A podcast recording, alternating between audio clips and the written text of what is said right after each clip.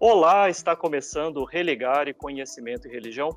Hoje eu recebo o rabino Luca Miara, ele é liderança da comunidade israelita mineira. Nós estamos no programa de hoje com a pauta judaísmo. Luca, um prazer recebê-lo no Religar e seja bem-vindo. Olá, Flávio, muito obrigado pelo convite. É um prazer estar aqui com você e com a sua audiência também. Você já está seguindo o nosso canal no YouTube? Procure por Religar e Conhecimento e Religião, compartilhe os vídeos das nossas entrevistas nas suas redes. Nós estamos também no formato podcast. Procure pelo Religare na sua plataforma preferida. Luca, quando a gente fala em judaísmo, uma das mais antigas é, religiões monoteístas, como é que você faria uma apresentação da, da tradição? Tradição judaica é uma tradição antiga, que se desenvolveu e vem se desenvolvendo ao longo né, de muitos séculos, e ela tem diversos, diversas dimensões, né, tanto textuais, textos diferentes, né, que estão constantemente em diálogo, como também práticas que evoluíram. Né? A gente tem um judaísmo bíblico digamos assim, que não é o judaísmo que a gente de fato pratica. Na, na tradição judaica evoluiu na direção do judaísmo rabínico. Né? Então, é, quando a gente fala de, de judaísmo, né, a gente tem que é, tomar cuidado, porque a gente não está falando do que a gente lê né, na, na Bíblia hebraica somente, a gente está falando de uma tradição viva que evoluiu, que está em constante né, aprimoramento e em constante é, exegese desses textos antigos. O que é que caracterizaria esse judaísmo bíblico? O judaísmo bíblico ele tem uma né, tem, tem, práticas festivas específicas do, do, do, tempo bíblico, tem formas específicas, tem leis né, que aparecem no texto bíblico que não são observadas né, atualmente é, e é uma forma, obviamente, aquela a história do povo dos israelitas, né, uma história de um povo essencialmente nômade, né, naquele período, e isso tem consequências em como você organiza a sociedade, como você né, estrutura é, a, aquela comunidade, né? E é muito diferente como os judeus vivem na, na modernidade, né? Ou melhor, na contemporaneidade. Sim. E já o, o judaísmo rabínico?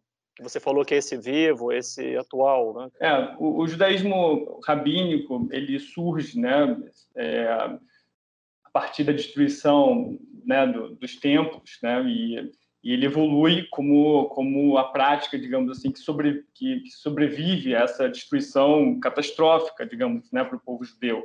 O povo judeu estava estruturado, a sua vida ritualística toda estruturada em torno é, de práticas nesse nesse templo e quando esse templo é destruído né, pelos, pelos, romanos no ano 70 da Era Comum, é, isso necessita uma resposta daquela sociedade como você sobrevive sem um templo. É, e, e o judaísmo rabínico é uma resposta a esse evento histórico. Bom, então esse judaísmo rabínico ele vem se desenvolvendo também há séculos, né? não é algo de hoje em dia, não da atualidade. É, os rabinos da, da, contemporaneidade, né, eles são herdeiros dessa tradição rabínica clássica, digamos assim, né, que se desenvolve com a Mishnah. Para quem não conhece a Mishnah, é o primeiro, a primeira tentativa de organizar a lei judaica do ano 70 da, Era Comum. Né? Então, os sábios da Mishnah são os primeiros rabinos, digamos assim, que a gente né, nominalmente aparecem com opiniões, com debates, né? e depois tem a evolução disso para o Talmud, que é uma, uma expansão desse, desse debate.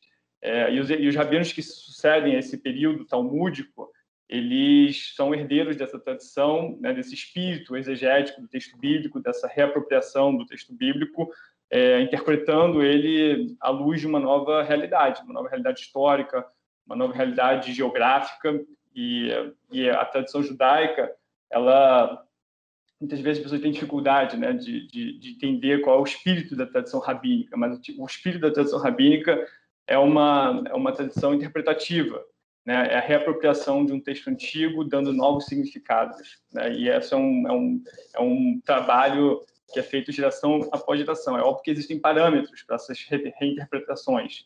Né? Não é que tudo pode ser reinterpretado de qualquer forma, mas é um, é um diálogo vivo, intergeracional. Né? É, um, é um diálogo vivo é uma eu, eu, gosto de usar a palavra multivocalidade, né, ou polifonia, né, do texto do texto rabínico. É um texto que, que, que comporta visões diferentes e muitas vezes, como a comunidade, como as comunidades posteriormente observaram a lei, observaram ou entenderam a tradição, pode ser de acordo com um ou com outro ou, ou com a outra visão oposta até. Né? E essa é a riqueza da tradição judaica, né? uma, uma tradição que se, que se desenvolveu de forma muito descentralizada, né? mas, mas que ainda assim, apesar da descentralização, existem práticas comuns que unem comunidades em lugares geográficos né, muito diferentes. É, então, apesar dessa polifonia, dessa multivocalidade que o cânone permite, existe algo que às vezes é até difícil de nomear exatamente, mas que une né, as comunidades em lugares tão, tão distantes. É, eu vejo que na sua é, explicação, texto, palavra, vocalidade, interpretação, exegese, parece que tem uma centralidade aí para o que é a palavra, para o que é o verbo, né? o que é a linguagem, qual que é o lugar da palavra na tradição? É, é certamente, assim, a, a tradição judaica ela desenvolveu ao longo dos séculos uma biblioteca gigantesca, uma riqueza né, literária gigantesca, estudada por comunidades, por rabinos e, em diferentes lugares. De certa forma, essa biblioteca né, une a comunidade judaica e práticas, obviamente. Né? O judaísmo não é dissociado de, de práticas, mas a, a questão né, intelectual, a questão do, do, do, estudo, a centralidade né, do, do texto, do texto vivo, do texto que é debatido, é, eu acho que não é possível falar de tradição judaica ou imaginar uma tradição judaica que em que esse texto não seja vivido, né, pensado pelas comunidades gerações geração após geração. Essa diversidade de vocalidades ajuda a gente a entender os vários grupos aí dentro do, do judaísmo, porque a gente fala que tem um grupo conservador, um grupo reformista, como, como o grupo ortodoxo, como é. essas, essa organização interna da tradição? Não, eu acho que, sem dúvida, essa, essa multiplicidade de grupos dentro da tradição judaica, esses grupos também não são uniformes dentro de si, dentro da, dentro da ortodoxia, existe uma multiplicidade de divisões de manifestações, né? É, isso é fruto dessa, dessa multivocalidade. É, não tenho dúvidas que isso talvez seja desde o do início, isso esteja no DNA da tradição judaica, né? A multivocalidade da, de como o judaísmo se expressa. Mesmo fazendo uma pequena digressão antes de responder diretamente né, sua pergunta, Flávio, quando a gente olha o texto bíblico, que muitas vezes, né, uma exegese, né, a exegese medieval desses textos, tanto cristã como como judaica, muitas vezes tentaram harmonizar, né, os diferentes é, livros né, da, da, da, Bíblia hebraica, né, bem, mas esses livros muitas vezes apresentam ideias muito diferentes né, dentro do, do cânone e, e muitas vezes apresentam visões de mundo e então um debate ali implícito que um bom leitor do texto vai saber né, explicitar esse debate. Gênesis vê de uma forma, Êxodo vê de uma outra forma, Deuteronômio traz uma outra forma de ver certa lei, certa prática. Então, é, eu acho que a, as manifestações judaicas modernas, obviamente, são produto dessa, dessa multivocalidade. É, obviamente, elas surgem em outro contexto. Né? Os movimentos surgem na modernidade e, e eles têm a ver com como você observa a lei judaica, né? como, como é que você entende né? a, a autoridade da, da, da tradição. Né? E o movimento, né? a ortodoxia, tende a, a a ter certos é, legisladores, digamos assim. Em hebraico a gente chama de poskim, são as pessoas que determinam a lei, como é que a lei deve ser observada no final do dia. E essas pessoas, quem são essas pessoas? São pessoas com conhecimento é, notório, digamos. Né? São pessoas reconhecidas pelas comunidades como autoridade na lei, né? Então, é, a, a ortodoxia tende a ver, de uma certa forma, né, essa, essa, essa lei judaica, tende a se relacionar dela de uma certa forma. O movimento conservador né, inclui vozes é, da academia na, na, no entendimento dessa lei, né, traz olhares da, do mundo do mundo universitário, né, é, da, surge na Europa, né, nesse nesse contexto do, né, do, do iluminismo é, judaico, né, e Então, a, a lente, os instrumentos que a modernidade oferece, né, em termos de disciplina, são importantes também para esses movimentos moderno, é, conservador e, e, reformistas, né, em como você interpreta a tradição judaica, né, a história, né, a filosofia, é, mas, mas em termos de, de prática, né, é, pode variar muito de uma comunidade para outra. É difícil é, entrar numa sinagoga. Óbvio que se você entra numa sinagoga clássica, reformista ou clássica, né, você vai, fazer, vai identificar a diferença. Mas em muitas comunidades, essas diferenças, principalmente entre conservador e reformismo, elas não são tão, são, não são tão claras. A comunidade é muito, muito similar. Né? Muitas vezes o que diferencia é onde o rabino se formou. Né? Se formou na instituição do movimento conservador ou na, na instituição do movimento reformista, mas a comunidade em si possui práticas muito muito similares. Né? A ortodoxia já é um, um outro mundo, digamos assim, mas mas esses movimentos é, liberais entre aspas, né? E o, e o, nome conservador também não é bom, né? Porque conservador remete a gente a uma questão política às vezes, né? E no nosso tempo, então, está tá muito em voga essa palavra, né? Os conservadores, etc. É, mas tem, tem muito pouco a ver com questões políticas. Pelo contrário, o movimento conservador é muito progressista, né? Em, em questões LGBT, ou né, as mulheres participam né, de forma é, total, né, desse, de, como rabinas e como, né, é, como parte do, da liturgia. Então, é, é, é um pouco, é, não é tão simples assim, não é preto no branco, né, não é tão fácil, às vezes, distinguir pelo nome. É, tem que ter uma vivência assim, mais profunda da, da, do que, é a comunidade judaica, como é que ela se expressa, para você realmente sentir né, as diferenças entre, entre os movimentos. Luca, você é, falava ainda há pouco sobre essa multivocalidade, eu gostei muito dessa maneira como você apresentou essa diversidade no interno da, da tradição. Essa tradição, em que medida ela se apresenta como tradição religiosa, tradição filosófica, como modo de vida? Também, que, de que maneira a gente poderia falar dessa diversidade na compreensão da tradição? a tradição ela ela se apresenta de acordo com as comunidades, né? Então, e, e as comunidades são frutos também, né, do, do seu tempo, né? A forma que a, que a, que a tradição se expressa, ela está muito vinculada em como as comunidades interpretaram essa tradição num dado período histórico, né? Então, para dar um exemplo, você falou de filosofia. Você abre, né, a Torá, os cinco primeiros livros da, da Bíblia hebraica. Ou você abre o Talmud, essa tradição rabínica que eu mencionei, que é o principal né, compêndio da tradição rabínica. É, você não, não tem ali dentro um tratado filosófico. Não tem filosófico. Não se propõe a isso. Né? É, mas sim, você tem rabinos inspirados por tradições filosóficas, como, por exemplo, Maimônides, lendo relendo os textos da, da, tradição judaica à luz do que ele sabia da, da filosofia né, aristotélica. Então, é, é, quando, quando eu mencionei da multivocalidade, né, o olhar do, do, do leitor que confronta né, o texto, ele é muito importante. E os instrumentos né, é, de reflexão que ele traz para esse texto também são muito importantes. Então, a tradição judaica é, nutre uma parte filosófica é, maravilhosa, inspirado por, pela tradição filosófica secular, né? E, e, e, e, os intérpretes da tradição judaica incorporaram esse instrumental, né? No, no, quando eles é, leram, né? Quando eles se defrontaram, quando eles voltaram para os textos judaicos com esse, com essa bagagem. Então é, então sim, a tradição judaica tem uma, tem é, diversos filósofos, né? e diversos pensadores que tratam do, da, da, sua matéria-prima de, um, de um ponto de vista filosófico.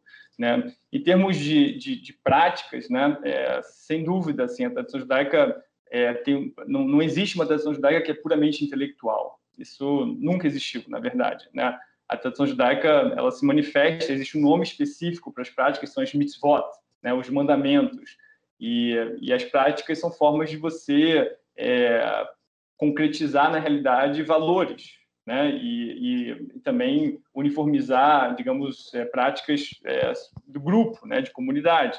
Então, a, a tradição judaica é repleta de, de observâncias, né? De, de, de, leis que que, que tem a ver como é que você age em determinadas situações ou não age em determinadas situações. E, obviamente, por trás da lei existe também uma filosofia, digamos assim, né, da lei, assim como você existe no mundo secular, filosofia do direito, né? Qual é a filosofia? Existe, existe esse estudo da filosofia da lei judaica, né? O que que tá, o que, quais são os valores por trás é, das leis, etc.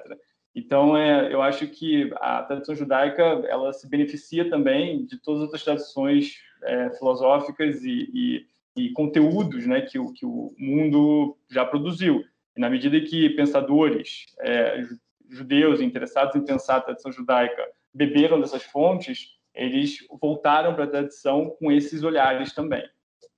Quando você fala também que ela, a tradição sofre influência, mas a, a, própria a tradição judaica também influencia muito em vários campos, não? Da psicologia, da, da sociologia, do pensamento político, há vários pensadores e pensadores de tradição judaica nessa produzindo nessa né, filosofia secular, né, para seguir sua expressão. É, certamente, é uma, é uma via de mão dupla, né? A, a gente não vive de forma isolada, né? Exato. A gente a gente é, é uma, uma, relação porosa, digamos assim, né, de, de trocas. E certamente a tradição judaica também pôde contribuir para essas, para essas áreas, é, e eu não tenho dúvidas, né? Tem muitos, muitos, é, muitos pensadores que de, de, da ori, de origem né, judaica que que puder que exerce, que tiveram influência nos seus campos de pensamentos e é óbvio que existe debate né, o quanto é né, de fato é, não sei, por exemplo, Freud, né, o quanto o que ele trouxe é da tradição judaica, etc. Existem muitos, muitos, muitos estudos né, que tentam né, fazer esse tipo de exercício, e não é muito é, a minha praia, assim, realmente, mas, mas eu acho que não importa, a, a tradição inspira a gente a, a olhar a realidade de uma certa forma e você traz quem você é para o que você está fazendo. Né? Então, essas pessoas trouxeram quem elas eram e e parte do que elas eram, eram eles eram judeus e, e tiveram acesso à tradição judaica. Você falou do conjunto de práticas e que não tem como a gente separar isso, né, da, da vivência, da, do, da dinâmica da, da tradição. Né? O que que a gente poderia destacar quanto quanto a isso, as práticas da tradição judaica? É, a, a, Algumas, né? Porque não, é, não dá para a gente detalhar. detalhar. É, então, é, é, depende, né? Mas assim, eu, eu, acho que, por exemplo, eu vou trazer, fazer um recorte aqui pequeno para o nosso tempo, né? A gente tem na tradição judaica o, o, o sétimo dia, que é o, é o, dia sagrado, né? O Shabat. Né? E esse dia a gente tem diversas práticas que ajudam a gente estar inteiramente nesse dia de descanso, nesse dia de, em que a gente não trabalha, né? E voltado inteiramente é, para para o mundo né, da, da, da, tradição espiritual, familiar, né? Então, é, existem práticas que, talvez aqui não, não, não, vou ficar entrando no detalhe, mas nos, nos detalhes, mas é, do, como você deve proceder nesse dia, o que você pode fazer, você não, a gente não cozinha, não, não, enfim, tem certas práticas que você tem que estar preparado. A gente já chega nesse dia totalmente preparados e, e esse dia a gente é meio que autossuficiente, a gente não cria nada, nada novo esse dia. Né? Então, uma forma de você é, tornar esse dia especial, né? porque ele, ele contém, ele, tá, ele, ele se contém, digamos assim, você não precisa estar criando nada nele novo, e ao mesmo tempo ele permite que a gente viva, experiencie a comunidade, a família, né? a liturgia de forma plena. Né? Mas, é, mas eu acho que, além dessa observância específica, né, a gente tem práticas que são de, de justiça social, de, de, de oferecer né, pro, pro, oferecer para o vulnerável é, abrigo, de oferecer para o vulnerável é, forma de, de, de, sustento mínima. Né? A teologia judaica encoraja é, o, o, reparo do mundo, digamos assim. Né? Tem, existe uma concepção de que o mundo precisa, precisa de conserto. E cabe a nós, seres humanos, não terminar o trabalho, citando uma fonte judaica aqui parafraseando, mas contribuir né, para que esse trabalho possa é, continuar, para que esse mundo possa ser restaurado de alguma forma. É, então, é, eu acho que muitas das práticas que, que, que, a lei judaica encoraja a gente não, são somente ritualísticas, né? porque muitas vezes a, visão externa é que a, tradição judaica é, é um quase que você faz um ritual pelo, pelo fim dele, né? E às vezes sim, isso tem um valor intrínseco, né? Tem um valor intrínseco espiritual, mas, mas também existe uma série de leis, assim, incontáveis leis, que é em relação como você, né, como você se relaciona com o próximo, como você melhora o mundo, como você se torna uma pessoa mais empática. Isso são leis. Você deve praticar isso, observar isso na sua rotina. Luca, quais são os símbolos que representam a fé judaica?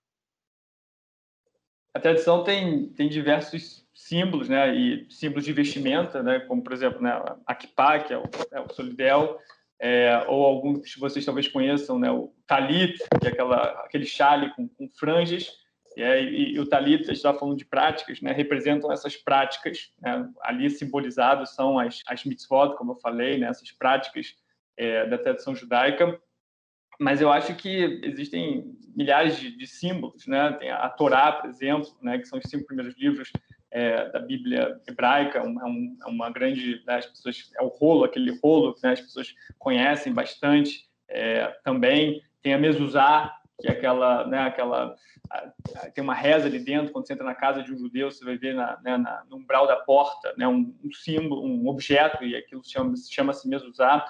É, a tradição ela é altamente rica né, na, na sua, nos, nos, seus, nos seus símbolos. Né? E eu acho que o, o talito, por exemplo, né, que é esse chale com as franjas, ele é um, é um símbolo muito, muito importante, porque a gente ele, ele aponta, ele chama a atenção para a nossa consciência desse aspecto que não é somente intelectual. Né? Eu, a gente pode ler livros sobre como a gente conserta o mundo, a gente pode ler livros como a gente conserta a sociedade, e são muito bons, ideias são sempre muito inspiradoras, mas existe também um, um componente que deve agregar valor, que, que, é justamente a gente, como é que a gente se comporta na nossa realidade, como a gente, como a gente se torna seres humanos mais empáticos, e eu acho que o talit, né, com as franjas, é, simbolizam isso, é um, é um símbolo muito, muito forte principalmente no, nos nossos tempos, onde a gente se volta às nossas próprias, né, nossas próprias agendas particulares. Acompanhando essa sua linha de raciocínio, né, da inserção da dimensão da, da inserção social da tradição é, judaica, considerando o calendário, que data você destacaria né, em que essa essa pauta né, do conserto do mundo, do cuidado do mundo, da empatia, da justiça social uma, é, mais evidenciaria esses valores? Esses são é, pelo calendário inteiro. Né? Esses são todos os dias, né? Mas o, o, calendário tem, tem marcos, né? Que são importantes. A gente está hoje estamos em agosto, daqui a pouquinho, agosto de 2021, né? Daqui a pouquinho a gente vai estar iniciando um, um ano novo judaico no dia 6 de, de setembro. Então, é, esse é um marco para a comunidade judaica, né? a mudança do ano, começando o ano na contagem do calendário, 5.782, e é uma data importante né, para a comunidade, para as famílias. Né? A gente tem, antes disso, né, Pessah, né, conhecido como a Páscoa judaica, mas é, é onde a gente conta a história do Êxodo, é uma, uma festa muito importante, familiar, né? as famílias se, se reúnem para contar a história do Êxodo, e, na verdade, quase é, teatralmente, né? A gente reconta a história do êxodo, imaginando como se a gente estivesse experienciando o êxodo naquela noite. Né? Então, é, essa outra festa muito importante, né? Tem o Yom Kippur, que segue-se a, Rosh Hashanah, depois de 10 dias, que é o dia do perdão. Essa data também é muito importante, né? comunitariamente. E, e é ao final do, desse mês cheio de festas da tradição judaica, né? o Ano Novo, Kippur, a gente tem outra festa também conhecida como como Sukkot, que, que, tem uma importância grande também, uma festa bíblica, inclusive, assim como Pessah. Acho que é. é. Isso. Mas como você disse, todo é dia dia né, do cuidado do mundo. Muito obrigado, Luca, pela sua participação aqui no Religare. Prazer. Obrigado a você, Flávio, pelo convite. Religar é um projeto de extensão do programa de pós-graduação em Ciências da Religião da PUC Minas. Você pode conhecer as nossas atividades e cursos acessando a página que está em pucminas.br barra ppgcr. Religare de hoje fica por aqui. Um abraço muito cordial e até a próxima semana com o novo Religare, Conhecimento e Religião.